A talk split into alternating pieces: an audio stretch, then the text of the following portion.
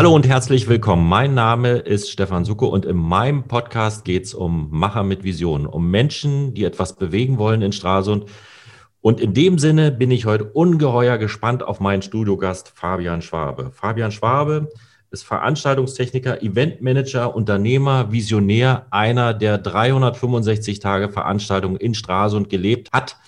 Und äh, heute werden wir sprechen, was die Pandemie mit ihm gemacht hat und welche neuen Ideen, Konzepte er in petto hat, was der Kosmos für eine Rolle spielt in seinem Leben und was Stralsund in der Veranstaltungsbranche in Zukunft brauchen wird. Das und vieles mehr sind spannende Fragen, die wir heute locker besprechen werden.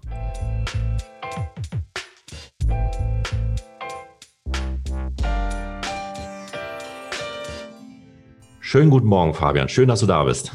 Guten Morgen, Stefan. Danke für die Einladung. So ein Veranstaltungstechniker, jeder, der mal eine Geburtstagsparty geplant hat, weiß, das ist extrem viel Stress. Und den hast du gehabt. Und ich sage mal, ähm, so eine riesen Mega-Events sind ja eigentlich 365 Tage mehr. Da muss man immer unter Strom sein. Wochenende spielt ja da eher eine untergeordnete Rolle. Und dann kam die Pandemie. Sag mal, wie es letzte Jahr gelaufen ist. Ähm, es war ein sehr ruhiges Jahr. Tatsächlich, äh, wer hätte das gedacht, äh, mit Beginn der Pandemie äh, letztes Jahr im März ähm, war für uns klar, dass wir nicht mehr so viele Veranstaltungen planen werden. Ähm, wenn man vorher davon gesprochen hat, dass man, hm, sagen wir mal, so 400 Produktionen im Jahr ähm, mit dem Team zusammen abgedeckt hat, haben wir dann von vielleicht 60 gesprochen. Das ist natürlich ein, ein, ein herber Einbruch, ähm, was die Auftragslage angeht, die aber natürlich verständlich ist aufgrund der Situation. Ähm, allerdings ist es auch so, dass wir auch bis jetzt quasi damit zu kämpfen haben. Wir haben noch keine Perspektive und ähm, warten jetzt quasi darauf, dass eben auch kulturelle Events wieder stattfinden können und hoffen, dass das eben dann auch jetzt im Sommer wieder starten wird. Wie lange braucht man so für eine Vorbereitung eines großen Events? Wenn du bist ja, ich hatte es ja angeteasert, du bist ja nicht nur der, der es technisch umsetzt, sondern du bist ja mit deiner Company auch in der Eventplanung sehr aktiv. Wenn man so ein größeres Event plant, ist das ein Jahr oder wie lange braucht man da Vorlaufzeit? Es kommt immer auf die Größe an. Ne? Ein Festival, wenn man das plant, das braucht natürlich einen längeren Vorlaufzeitraum. Da kann man schon von einem Jahr sprechen, natürlich. Da plant man das ganze Jahr drüber dran oder man plant ja mit, wenn man selber nicht direkt Veranstalter ist, sondern nur Dienstleister zum Beispiel. Und bei anderen Veranstaltungen, auch wenn man sie selber plant, dann kommt es immer ein bisschen darauf an, wie lang ist der Konzeptionszeitraum, also das Gedankenspiel mit dem Kunden zu schauen, okay, wie soll eine Veranstaltung aussehen und dann natürlich sozusagen die Dienstleisterbeschaffung und die Umsetzung der Veranstaltung. Und das kann von vier Wochen, wenn es eine kleinere Veranstaltung ist, bis hin zu sieben, acht, neun Monaten gehen und bei ganz großen Veranstaltungen auch noch viel länger dauern. Mhm. Du hast gesagt, wer ist der Kunde? Der ist das der, also für mich als Außenstehender würde ich sagen, der Musiker ist der Kunde, der sagt, ich möchte Soundprojekt haben und äh, die sollen mir hier den besten Ton machen oder mit wem verhandelt ihr? Ein Kunde wärst du, wenn du sagst, ey, ich möchte gerne eine Veranstaltung planen und durchführen. Ja. Ich brauche jemanden, der für uns da ist und die Veranstaltung äh, konzipiert, uns Ideen gibt und dann natürlich auch sich darum kümmert, dass das, was auf der Veranstaltung passieren soll, eben umgesetzt wird. Ob das dann die MusikerInnen sind, die vor Ort sind und äh, die man betreut, ob das das Licht ist ähm, von dem Haus, in dem ihr feiert, ob das der Ton ist, den man auf der Veranstaltung braucht, ob das die der Bildschirm ist, den man braucht, um vielleicht eine PowerPoint-Präsentation zu zeigen. Das wäre im kleinen Format das, was wir natürlich auch äh, umsetzen im technischen Bereich. Ähm, aber wie du auch schon sagst, genau, ich bin selber auch kein Veranstaltungstechniker, sondern Veranstaltungsfachwirt. Also ich bin quasi auf der kaufmännischen Seite tätig und ähm, habe dort sozusagen die, die Projektleitung inne bei der Firma Soundprojekt, was sozusagen mein mein, mein Haus ist, in dem ich aufgewachsen bin, was Veranstaltungen angeht und bei dem, äh, bei denen ich auch alles quasi gelernt habe, was mit Veranstaltungen zu tun hat und dort eben auch das operative Geschäft ähm, mit leiten darf und ähm, dort auch ein Team von 16 Leuten ähm, am Start ist, äh, mit dem ich gemeinsam dort Veranstaltungen betreue. Und ähm, dann zusätzlich eben die Umsetzung unserer eigenen Firma, ähm, der Fest äh, GmbH, jetzt in Gründung seit dieser Woche. Ähm, und äh, dort eben auch äh, dann die Konzeption, die Dienstleisterbeschaffung und die komplette Veranstaltungsplanung eben auch inbegriffen ist. Und zum Kosmos kommen wir nachher noch zu sprechen. Das ist dann auch ein weiterer Punkt, der bei uns im Firmenkonstrukt so ein bisschen stattfindet und in dem wir unsere Vision für Straßen umsetzen. Ähm, wie, wie akquiriert ihr eure Kunden? Also ich sag mal so, ich bin jetzt so noch nicht der, der Veranstaltungsprofi und ich bin auch nicht der Sänger, aber nehmen wir mal einen bekannten Namen und äh, eine bekannte Größe, um den in unsere Region zu holen. Ähm, akquiriert ihr selber oder macht ihr das über Agenturen?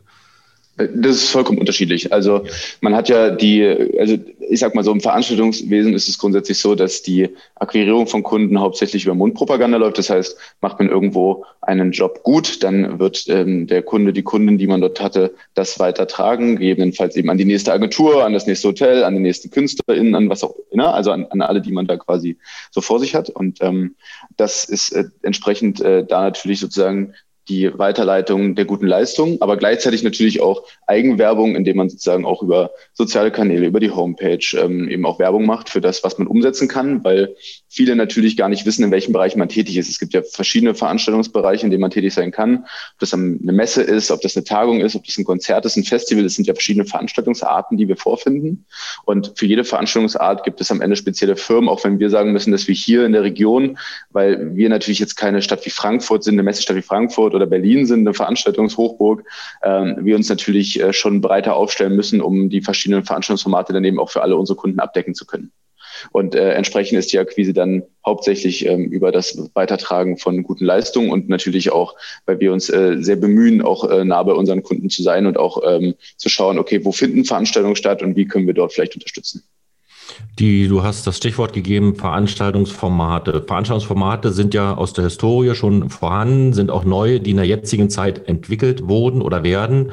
Und du bist ja einer der führenden Köpfe, die solche Veranstaltungsformate entwickeln. Du musst noch mal zwei Worte sagen, wo du denn hergekommen bist, weil ich sage mal, auch in deiner Studentenzeit oder Studierendenzeit hast du ja schon, ich sage mal, mit Organisation, Planung von Events dich beschäftigt. Liegt dir das im Blut oder ähm, äh, ja, sag mal, wie du dazu gekommen bist? Ja, grundsätzlich kann man vielleicht sagen, ich komme aus Weimar, einer Kulturstadt in, in Thüringen, ähm, bei der ich auch, äh, seit ich Kind bin, auf Veranstaltungen unterwegs war, da mein Vater selber auch im Veranstaltungswesen als freiberuflicher Musiker unterwegs und auch Organisator. Schon in petto, ja.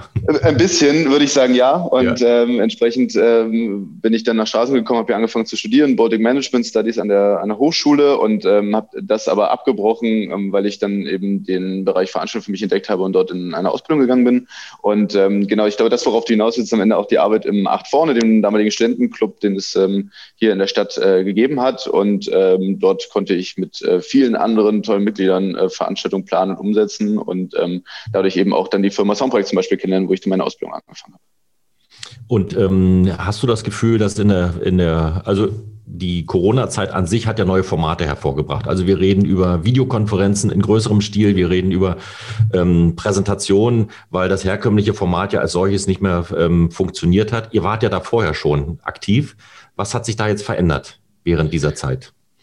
Genau, also vorher, man, man nennt das hybride Events, also sozusagen den, äh, den Zusammenschluss zwischen analogen und digitalen Events. Analog ist das Event, bei dem man vor Ort ist, bei dem man äh, zum Beispiel einem Speaker zuhört, der vorne auf der Bühne steht und äh, dann eben im Raum sich befindet und digital natürlich dann eben äh, in einer Videogeschichte ähm, unterwegs ist ähm, und in der Konferenz. Und Hybrid jetzt eben in der Umsetzung dann auch der vollständig digitalen Variante, also Beispiel eine Konferenz zu nehmen, sie in ein digitales Programm zu setzen, wo dann eben 300, 400 Teilnehmer sind mit verschiedenen Räumen, die man bespielt, mit Vorträgen, mit Diskussionsrunden. Und natürlich ist das eine Geschichte gewesen, die vorher schon vor allem bei größeren Tagen und Kongressen gang und gäbe war, weil man schon versucht hat, dass, wenn es auch um internationale Gäste ging, die, den Hauptschwerpunkt auch darauf zu legen, dass man nicht unbedingt vor Ort sein muss. Das hat natürlich auch einen nachhaltigen Aspekt. Gleichzeitig ging es jetzt natürlich aber in der Pandemie darum, dass man sich überhaupt zusammensetzen kann und über Dinge sprechen kann. Und äh, entsprechend sind dann natürlich die, die Meetings, die Tagungen, die Kongresse in den digitalen Raum verlegt worden. Und äh, nicht nur die, sondern ja auch am Ende Konzerte zum Beispiel. Ähm, und äh, das ist ja sozusagen eine Möglichkeit, wie man das jetzt machen kann. Aber ob das die Zukunft sein wird, das wird sich herausstellen, weil wir schon merken, dass Menschen natürlich ganz einfach beisammen sein wollen und dass man das Gefühl ja auch hat, dass man gemeinsam eben auf einer Veranstaltung sein muss. Und da ist es auch ganz egal, ob es am Ende eine Party ist, auf der man gemeinsam tanzt oder ob es die Tagung ist, auf der man gemeinsam zusammensitzt und äh, sich bespricht oder etwas lernt. Mhm. Ihr habt viel Lob geerntet für das letzte Event, das Song Festival, hier, äh, das ihr ähm, online übertragen habt und auch Aufgaben. Ist das schon vorher eure Kompetenz gewesen, also solche, solche Veranstaltungen zu organisieren? Na gut, da waren Menschen dabei, da war die hybride Veranstaltung ja nicht im, im Mittelpunkt. Jetzt ist es eine reine Online-Veranstaltung gewesen. Wart ihr da schon präsent oder musstet ihr investieren dafür? Wie muss man sich das vorstellen? Ja, also grundsätzlich muss man auch sagen, ich meine, wir organisieren Veranstaltungen mit äh, bis zu 100, 120.000 Personen, die dort vorbeikommen. Also äh, entsprechend können wir auch sehr große Events abdecken und planen. Ähm, jetzt im, im digitalen Raum ist das natürlich ähm, entspannter, weil man sich quasi ja nicht damit beschäftigt, ähm, wie die Veranstaltungsplanung grundsätzlich aussieht, wenn es eben auch um das Gästemanagement geht, was ja den Hauptschwerpunkt hat, weil es dort eben auch um viele Sicherheitsaspekte geht, sondern ähm, wir jetzt im Endeffekt ein Programm auf die Beine stellen, das in den digitalen Raum setzen. Was wir dafür brauchten, war natürlich die digitale Infrastruktur. Das ist das, was wir auch anschaffen mussten. Die hatten wir zum Teil zwar da, aber für den Aufwand, den man jetzt hat, dass man ja nicht nur eine Produktion mal digital hat, sondern äh, entsprechend zwei, drei Produktionen dann eben auch gleichzeitig digital laufen hat ähm, und äh, auch nochmal einen Tag länger Vorbereitungszeit braucht, wenn man vielleicht auch noch Sachen noch ein bisschen testen möchte, ähm, haben wir da natürlich investiert, um dann so etwas umzusetzen. Und das Strahlender Song Festival, was jetzt in der letzten Woche stattgefunden hat, ist äh, eine Veranstaltung gewesen, die wir gemeinsam mit dem Kulturwerk MV, das ist äh, der Verband für die Live-Spielstätten und Clubs hier in Mecklenburg-Vorpommern, ähm, und mit denen haben wir das zusammen organisiert und äh, die haben sich quasi um die KünstlerInnen gekümmert und auch um den Ablauf vor Ort und ähm, wir haben unterstützt eben mit der Veranstaltungstechnik und auch in der Veranstaltungsplanung, ähm, wo auch unser Auszubildende von Soundprojekt ähm, stark mit beteiligt war und dort eben dann auch ähm, jetzt nach ihrer ähm, Prüfung dann auch nochmal den Ausbildungsabschluss etwas in der Praxis finden konnte, wenn auch im digitalen Raum. Mhm. Die, ähm, die Netzwerke in der Pandemie sind ja wichtig. Ich habe ja gesehen, dass du auch ähm, äh, deine Stimme erhoben hast, wo es um Forderungen ging, die Veranstaltungstechnik nicht zu vergessen, die Veranstaltungsbranche nicht zu vergessen, ähm, in, in dieser Zeit auch zu unterstützen, auch Formate zu entwickeln, wie man sie unterstützen kann. Da hast du ja deutliche Worte gefunden. Ähm, haben die, die Netzwerke da geholfen? Also hattest du das Gefühl, dass die Lobby in der Branche stark genug war, um, äh, um wahrgenommen zu werden? Weil man hatte ja das Gefühl, die Veranstaltung, die hat keiner, die hat keiner mehr auf dem Schirm gehabt. Ne? Man hat über Werften gesprochen, man hat über andere Dinge gesprochen, die stark gebeutet war, aber die Veranstaltungsbranche mit teilweise auch Solo-Selbstständigen, mit, mit äh, Einzelkämpfern, die, ich sage mal, mit sehr viel Engagement damit ihr Geld verdient haben, die waren doch so ein bisschen auf der Strecke geblieben. Ja, zunächst mal muss man sagen, dass die Kultur-, Veranstaltungs- und Kreativbranche ähm, gar keine Lobby hatte so richtig. Es gibt natürlich Verbände, Landes- und ähm, auch Bundesverbände, die sich grundsätzlich damit beschäftigt haben, wie die Veranstaltungsbranche eben aussehen kann und die auch Kongresse und Messen organisiert haben, aber nie so politisch aktiv sein mussten, als das jetzt eben in der Pandemie der Fall war. Und das haben wir natürlich sehr schnell gemerkt. Die Netzwerke, die wir hatten, waren nicht äh, ausreichend ähm, gespickt. Und man muss auch immer dazu sagen, die Veranstaltungs- und Kulturbranche ist auch eine Branche, die gar nicht so sehr an der Politik anhängig war oder auch immer noch eigentlich auch gar nicht unbedingt sein möchte. Ne? Ähm, es ist ja auch so, dass in der Veranstaltungsbranche einfach auch viele Menschen sind, die sich. Warum? Äh, Warum? Nee, das Problem war einfach, das Problem ist einfach, dass viele vorher gar nicht das machen mussten. Ne? Wir reden von Veranstaltungen, auf die man geht, auf die man selber kreativ ist, in denen man Kunstschaffende unterwegs sind und man gar nicht abhängig war von dem politischen Entscheidungsträger und entsprechend diesen Kontakt gar nicht brauchte. Und jetzt reden wir natürlich davon, okay, wir müssen eine Unterstützung finden für etwas, was aber soziokulturell unglaublich wichtig ist. Denn wir sprechen davon, dass Veranstaltungen stattfinden und wir dadurch natürlich auch für Menschen etwas schaffen, das nicht nur für die Menschen, die dorthin gehen, sondern auch weiterführend dann auch eben für den gesellschaftlichen Frieden und so weiter da sind und wir eben da kulturell ganz viel ähm, machen müssen. Was aber auch klar ist und was vielen nicht bewusst war, ist, dass wir mit der Branche oder mit dem gesamten Sektor knapp äh, eine Million Angestellten in Deutschland sind ähm, und ähm, wir auch in ganz Europa einen Umsatzverlust hatten im letzten Jahr von knapp 200 Milliarden Euro, was eine Summe ist, die man nicht unterschätzen darf, wenn man sich überlegt, dass zum Beispiel ein, äh, eine, eine Unternehmen wie die Lufthansa mit 9 Milliarden am Ende unterstützt wird und wir in der Veranstaltungs- und Kreativbranche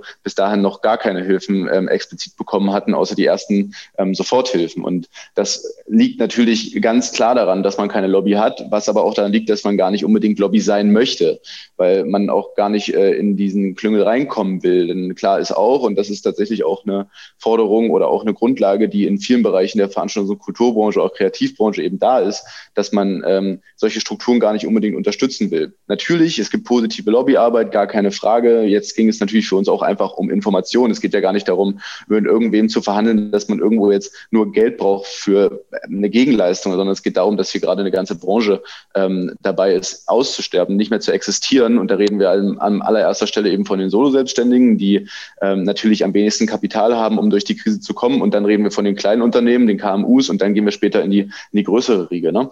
Und ähm, das ist ja auch ein, eine Existenzbedrohung, die Stück für Stück stattfindet. Und es gibt Firmen wie uns, die äh, glücklich waren, dass wir eben auch die Hilfen relativ schnell bekommen haben, ähm, weil wir hier im Land aber auch nicht so viele Firmen haben, die dann da quasi beantragen das sieht natürlich für Firmen, die in größeren äh, Ballungsräumen unterwegs sind, ganz anders aus. Und ähm, da war ganz klar immer die Forderung auch an die Politik zu sagen, okay, ey, ihr dürft uns nicht vergessen, wir sind eine wirklich große Branche und alle Peripheriedienstleister gehören auch dazu. Die Veranstaltungsbranche ist einer der größten Mittreiber eben neben dem Tourismus auch für die Hotellerie zum Beispiel. Wenn man sich überlegt, was in Frankfurt als ein Beispiel, ähm, ist der Tourismus natürlich nicht so groß, da ist aber trotzdem gibt es enorm viele Hotels. Warum? Weil dort eine riesige Messe ist. Die Taxifahrer sind davon abhängig, der Nahverkehr ist davon abhängig. Wir reden also auch von Peripherieangestellten, die gar nicht direkt in der Veranstaltungswirtschaft angestellt sind, die hier wiederum dann äh, auch betroffen sind und äh, noch gar nicht mit reingezählt worden sind, sondern äh, wir erstmal geguckt hat, okay, bist du in der Veranstaltungswirtschaft tätig? Ich wäre es, ein Taxifahrer wäre es nicht, auch wenn er davon vielleicht zu 100 Prozent abhängig ist, wenn er in Frankfurt beispielsweise arbeitet. Mhm. Also die Lobby war in dem Sinne nicht vorhanden. Das hat sich verändert, glaube ich. Also ich sage mal, ähm, ich denke schon, auch mit der mit der Konzeption der Hilfen seid ihr ja auch gewisserweise, ihr habt Hilfen bekommen, ne? Wir haben Hilfen bekommen. Ja, genau. Unterstützung bekommen, genau. Und ähm, da ist das auch sinnvoll, aber das machte natürlich erforderlich, dass ihr eure Stimme erhebt und dass ihr euch organisiert. Das war, das war wichtig, ne? Und ich habe auch gesehen, dass in diesem, in diesem Konstrukt auch neue Formate entstanden sind. Neue Formate, wie man sich gegenseitig hilft, ähm, wie man den Solo-Selbstständigen beispielsweise hilft in digitaler Form. Das, ähm, das sind die das sind wirklich spannende, interessante Formate. Werden die überleben in dieser Form? Also Formate mal, oder die Solo-Selbstständigen? Na, ja, die, ja, das kann ich nicht beurteilen, aber diese, ja, die Formate im Wesentlichen. Also ich sage mal, die Musik auf dem Balkon, ähm, in, den, in den Stadtteilen und so, das sind ja so kleinteilige Geschichten, die finde ich persönlich sehr spannend. Aber ähm, werden die in der Zukunft, werden sie so bestehen in der Form oder wird man sie integrieren? Was meinst du? Kultur und Kunst passt sich immer der gegenwärtigen Situation an. Okay, und, das ist ein guter Spruch, ja. Ganz ab der, ganz ab der Finanzierung, die natürlich äh, klar sein muss, weil jeder seinen Lebensunterhalt verdienen muss, ähm, wissen wir aber auch, dass ähm, wir eine dynamische Entwicklung haben werden auch danach. Das heißt, wenn die Pandemie zu einem Ende kommen wird, wann auch immer das sein wird, dann werden auch die Formate sich entsprechend wieder so ändern, dass sie eben zur Zeit passen. Und mhm. eine Balkonsituation, die wunderbar ist und eine tolle Idee ist für eine Zeit einer Pandemie, damit man eben trotzdem ein Stück dieses Lebensgefühls und ein Stück ähm, von Kultur an die Menschen bringen kann, ist natürlich genau in dem Falle dann der Weg, den Kunst und Kultur geht. Und im Nachhinein der Pandemie wird das genauso sein und es wird Formate geben, die ähnlich sind. Vielleicht nimmt man Dinge auch wieder auf, die vorher passiert sind und vielleicht gibt es auch ganz neue Formate, von denen wir jetzt noch gar nicht wissen, dass sie stattfinden werden. Ähm, du, du, weißt ja, also sag mal, hier liegt ja auch der Schwerpunkt auf Stralsund und ähm, die, die kulturelle Entwicklung, wie es in Stralsund momentan wahrgenommen wird, wie die Bedingungen sind, wie die Rahmenbedingungen sind, was sich verändern kann, was sich verbessern kann.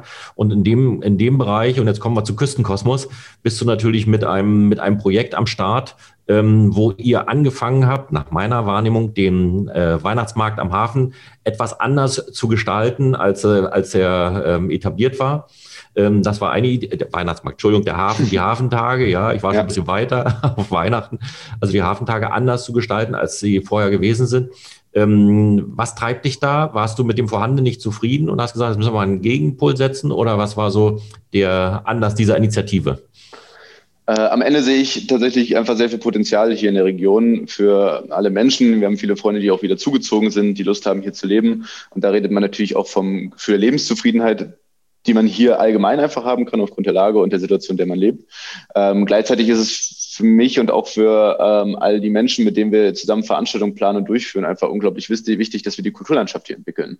Ähm, wir haben ein Theater, wir haben auch so schon tolle Veranstaltungen gehabt hier in der Stadt, aber mir persönlich haben einfach äh, Dinge nicht gefehlt, sondern wir wollten einfach ergänzen. Ne? Also wir wollten quasi ähm, einen weiteren Teil dazu beitragen, dass Menschen hier in der Stadt gerne leben und gerne sind und ähm, wir auch Veranstaltungen schaffen, die eben auch für all diese Menschen da sind und ähm, das eben auch generationsübergreifend. Und mit dem Küstenkosmos ähm, hatten wir die Chance von der Hansestadt Stralsund bekommen, bei den Hafentagen 2018 quasi einen alternativen Part zum regulären Stadtfest zu schaffen und haben dort äh, angefangen, mit verschiedenen ProtagonistInnen und JungunternehmerInnen zu schauen, wie wir eine Veranstaltung auf die Beine stellen könnten, die musikalisch gut ist, die ähm, optisch äh, einfach ansprechend ist und wo wir dann gleichzeitig natürlich auch irgendwie die Kosten dann über die jeweiligen Stände wieder reinholen können und gleichzeitig aber alle Sag mal, wie, wie, wie, ja. wie der Start gewesen ist. Der Start war zuerst das Unzufriedene oder, ähm, also du hast gesagt, ihr habt die Chance bekommen, aber so einfach ist es ja nicht, das wissen wir beide. Das heißt also, ähm, mhm. ihr habt einen Termin gemacht beim, beim, beim OB, beim Veranstaltungsverantwortlichen und habt gesagt, also da, wir haben folgende Idee,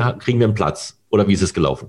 wir sind schon immer mit, mit vielen unter, Ideen unterwegs gewesen, auch vorher. Wir haben ja auch schon verschiedene andere kleine Veranstaltungsformate in Stralsund durchgeführt.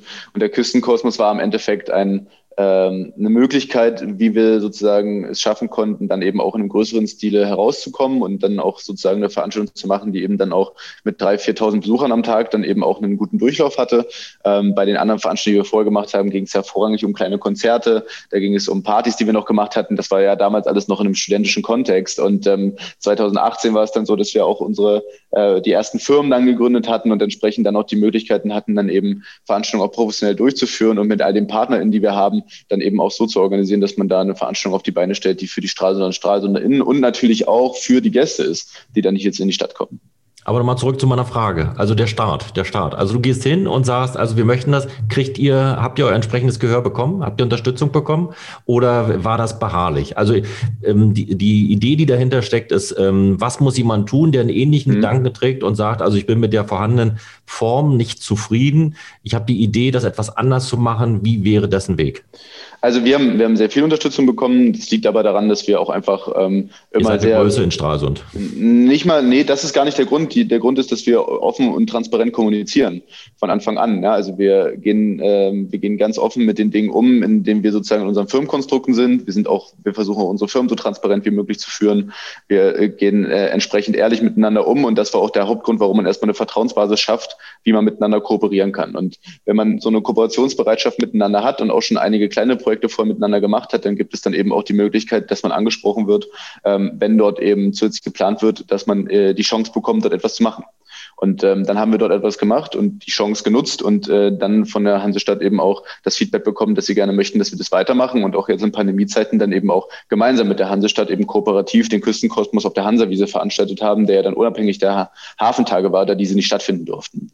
Und mhm. ähm, das sind natürlich Möglichkeiten, die wir von der Hansestadt bekommen haben und vor, vorrangig auch vom Kulturamt dort bekommen haben, äh, die für uns ganz wichtig sind. Ähm, aber klar ist auch, dass wir hier auch gegenseitig einfach unterstützen. Das heißt, wenn es, äh, wenn es einfach irgendwo Probleme gibt oder man auch mal einen Hinweis oder eine Beratung braucht, dann spricht man halt miteinander und versucht das Beste für die Stadt am Ende rauszuholen. Und ich glaube, das ist auch das, was unglaublich wichtig ist, weil wir reden äh, am Ende nicht immer nur von Kosten, sondern wir reden ja auch davon, dass man ähm, gemeinsam hier auch in Zusammenarbeit mit der Hansestadt eben was schaffen will. Klar ist aber auch, und das muss man sagen, und da kann aber weder das Kulturamt noch irgendwer anders was für, dass wir im Haushalt einfach mh, eigentlich mehr Geld bräuchten, um Veranstaltungen durchzuführen. Das ist ganz klar. Ne? Und ähm, mit der Pandemie sinkt eben auch die Bereitschaft eben zum Beispiel für Sponsoring und wir haben einfach das Problem, dass wir gewisse Veranstaltungsformate gar nicht mehr so finanzieren können, wie wir das vorher gemacht haben.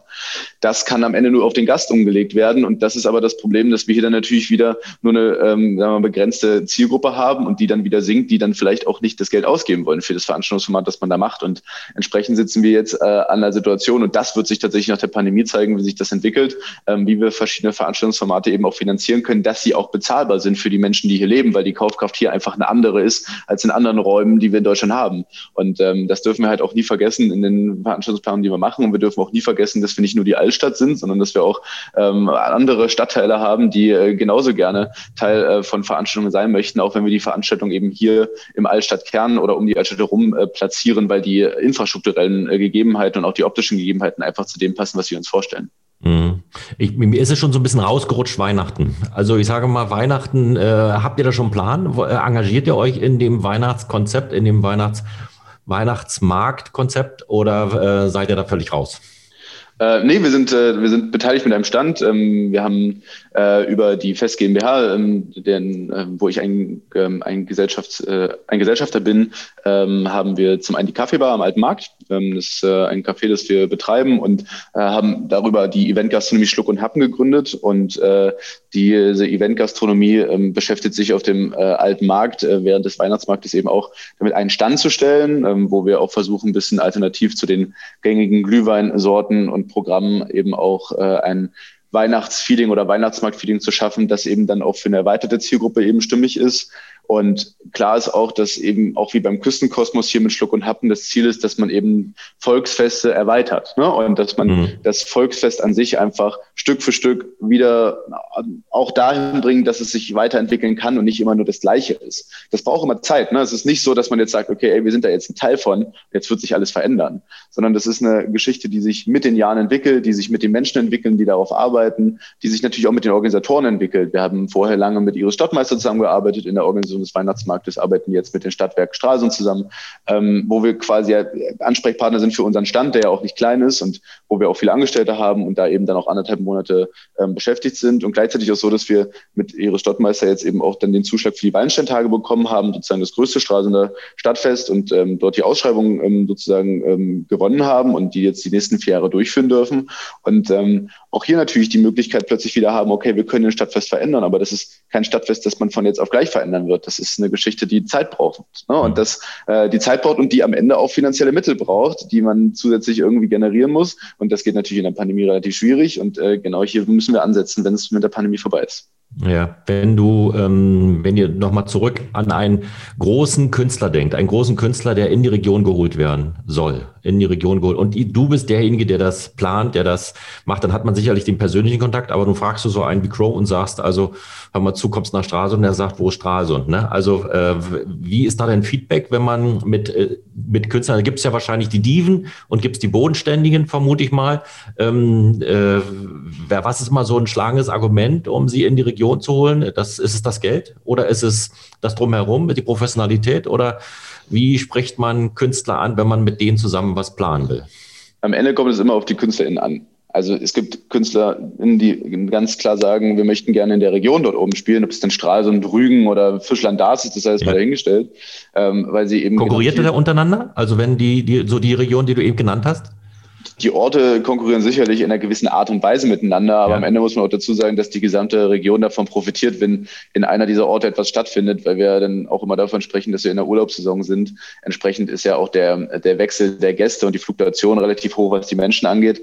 Und äh, so hat man dann ja auch äh, nicht nur eine Zielgruppe, sondern jede Woche auch eine neue Zielgruppe, die man ansprechen kann. Und ähm, ich denke auch, dass ganz wichtig ist, wenn man hier mit KünstlerInnen zusammenarbeiten muss, ist klar auch äh, einfach darzustellen, dass wir hier in einer Region sind, wo wir nicht 30 Euro für ein Ticket nehmen können, sondern einfach in einer Region sind, wo wir was für die Menschen machen. Das ist halt tatsächlich ein ganzer Faktor. So natürlich müssen wir auch unser Geld damit verdienen, das ist klar, aber ähm, trotzdem ist auch einfach vollkommen logisch, dass wir, dass wir, wenn wir KünstlerInnen holen, ähm, immer auch im Gespräch sind mit den Booking-Agenturen. Wir sind ja nie mit den KünstlerInnen selbst äh, oder selten mit den KünstlerInnen selbst irgendwie in also, Kontakt. Okay. also die Künstler selber, da hat man meist so den direkten Draht nicht. Also das Nein, gar nicht. Genau, das hm. ist ja klar. Ne? Also Und wie ist, das, wie ist das, wenn ihr den Zaun, ein, den Zaun einpegelt? Ist es auch direkt mit dem Künstler oder wird das auch über den Soundmanager gemacht? Dann gibt es eine Produktion. Also wenn man, also ich meine, also. als, als Beispiel, sagen wir, wir sind auf einem Festival, ähm, das, ja. wir, das wir betreuen und da haben wir in, in, sagen wir mal, an einem Tag zehn Bands, die nacheinander spielen. Dann gibt es eine Produktionsleitung, die sich quasi um die Koordination dieser jeweiligen Produktion kümmert. Und wenn dann ein Künstler kommt, sagen wir mal, eine Band hat noch vier Leute dabei, dann äh, gibt es dazu aber noch eine Produktion, die vielleicht nochmal zehn Menschen sind. Und dann gibt es noch die Produktionsmanager, dann gibt es die Lkw-Fahrer, dann gibt es Leute, die ein- und ausladen.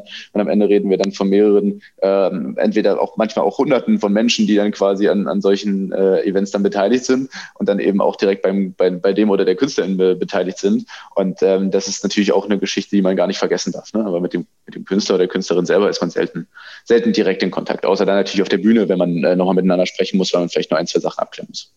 Mensch, Fabian, das ist ja ein, also wir könnten noch eine Stunde, könnten wir so das, das Thema bewegen hier, weil, äh, weil das also unglaublich spannend ist, was du tust. Äh, wir sind aber schon am Ende und am Ende ähm, würde ich noch eine Frage stellen, ähm, weil die mich persönlich bewegt. Ähm, die, wir sind, also das Ziel des Podcasts ist natürlich immer Stralsund. Stralsund, was, wo stehen wir, wo wollen wir hin, was können wir aus deiner Perspektive, ähm, was wird sich in der Zukunft verändern, was wird sich, was wird anders sein? Und die Frage ist natürlich ähm, aus deiner Sicht, äh, wo erwartest du Unterstützung? Was wird sich verändern? Wo, wo bist du der Meinung, dass wir Nachholbedarf haben? Wo sind wir gut? Also sind ja schon drei Fragen gewesen.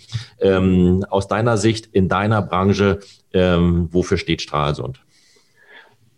Äh, grundsätzlich steht Stralsund für einen, einen Ort, der unglaubliches Potenzial hat, eben auch kulturell wirksam zu sein, vor allem in der Region. Bloß haben wir gerade einfach, äh, oder was wir gerade sehen, ganz unabhängig der Pandemie, ist, dass wir viel Kraft aufwenden müssen, um eben Veranstaltungen zu planen, weil zurzeit einfach auch viele Orte im Umbau sind. Das heißt, wir warten darauf, dass ein Johanneskloster verendet wird. Wir freuen uns darauf, wenn die Hafeninsel und neue Markt fertig werden, weil man dann dort wieder auch größere Veranstaltungen machen kann. Das ist ein Punkt. Und äh, das ist eine Geschichte, die auch nicht weiter krass vorangetrieben werden kann, weil das ist eine, eine Geschichte, die braucht halt Zeit, weil sie gebaut werden muss. Ähm, aber klar ist, dass wir diese Orte brauchen, um eben Veranstaltungen durchzuführen. Und ähm, dann geht es natürlich auch weiter, dass die Infrastruktur eben entsprechend äh, dann auch da ist, so dass man eben auch die Gäste von A nach B bekommt und so weiter. Und das sind auch Sachen, wo wir in Kontakt sind. Aber ich glaube, ganz grundsätzlich muss man auch einfach sagen, dass, äh, dass es wichtig ist, dass das Verständnis ähm, sowohl in der Bevölkerung als auch eben in, in der Politik und in der Bürgerschaft aufkommt, dass äh, was Veranstaltungen mit Menschen machen. Und das klar ist, dass wir Veranstaltungen machen, nicht um uns daran zu bereichern, ähm, sondern dass wir Veranstaltungen machen, um äh, als, als Mittel der Kommunikation, als Mittel des Zusammenseins, als Mittel eines, äh, eines gesellschaftlichen Schwerpunkts. Und das ist eine Geschichte, die, glaube ich, viel noch gar nicht so bewusst ist. Ähm, natürlich wissen das manche, aber auch nicht alle. Und äh, ähm, am Ende reden wir auch von Qualität. Und ähm, wir reden davon, dass das, was wir hier umsetzen wollen, auch immer einen höheren Qualitätsanspruch hat als das, was es vielleicht vorher war und wir am entwickeln sind und wir hier schaffen wollen, auch mit den verschiedenen Firmen, die wir hier jetzt eben zusammen haben, auch im Veranstaltungsbereich eben im, im Full Service, also quasi alles abdecken zu können, was mit Veranstaltungsplanung zu tun hat und das sowohl in der eigenen Planung für Veranstaltungen als auch eben dann für Kunden und Kundinnen in der Planung. Und hier ist ganz klar, die Qualität muss steigen, der Anspruch auch an Veranstaltungen muss steigen und wir brauchen am Ende auch eine größere finanzielle Unterstützung, vor allem wenn es dann auch um, um sagen wir mal, eher gemein, äh, also einfach gemeinnützige oder auch gesellschaftlich äh, fördernde Projekte geht. Also ähm, ganz, konkret die neue Gestaltung des Hafens mit der schönen Bühne. Wäre das eine klassische Bühne vorm Ozeaneum? Eine super Bühne? Nicht unbedingt vom also Ozeaneum, aber auf der Hafeninsel, na klar. Werdet ihr mit einbezogen in der Planung, dass man sagt, also könntet ihr euch das vorstellen? Wäre das, ähm, wär das äh, praktisch realisierbar? Also es ist äh, klar, dass bei der Hafeninsel von Anfang an äh, viele Menschen miteinander gesprochen haben, die äh, schon wussten, wenn wir das für Veranstaltungen nutzen wollen, und das müssen wir, weil das eine große Fläche ist, die frei bleiben muss. Deswegen ja jetzt sozusagen dort auch die Entscheidung, ähm, die jetzt ja auch in der Zeitung stand vor zwei Tagen, glaube ich, ähm, zu sagen, okay, ist klar, wir lassen äh, doch eine sehr große Freifläche, um eben den Veranstaltungsbereich nicht zu gefährden. Und das ist definitiv die richtige Entscheidung, wo auch immer die Bühne am Ende platziert wird. Alles klar. Fabian, ich danke dir. Vielen Dank, dass ich heute mit dir sprechen durfte. Ich wünsche dir weiterhin viel Erfolg und richtig dicke, fette Geeks für die Zukunft und dass ihr immer einen guten Ton habt. Vielen Dank. Ja, vielen Dank auch für die Einladung und ähm, euch auch alles Gute. Danke. Danke.